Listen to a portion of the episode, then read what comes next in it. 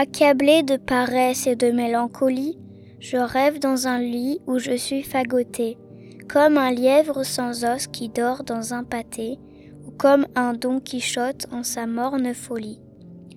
Là, sans me soucier des guerres d'Italie, du comte palatin, ni de sa royauté, je consacre un bel hymne à cette oisiveté, où mon âme en langueur est comme ensevelie. Je trouve ce plaisir si doux et si charmant que je crois que les biens me viendront en dormant, puisque je vois déjà s'en enfeler ma bedaine. Et est tant le travail que les yeux ont ouvert une main hors des draps, cher Baudouin, à peine ai-je pu me résoudre à t'écrire ces vers. Le paresseux de Marc-Antoine Gérard de Saint-Amand.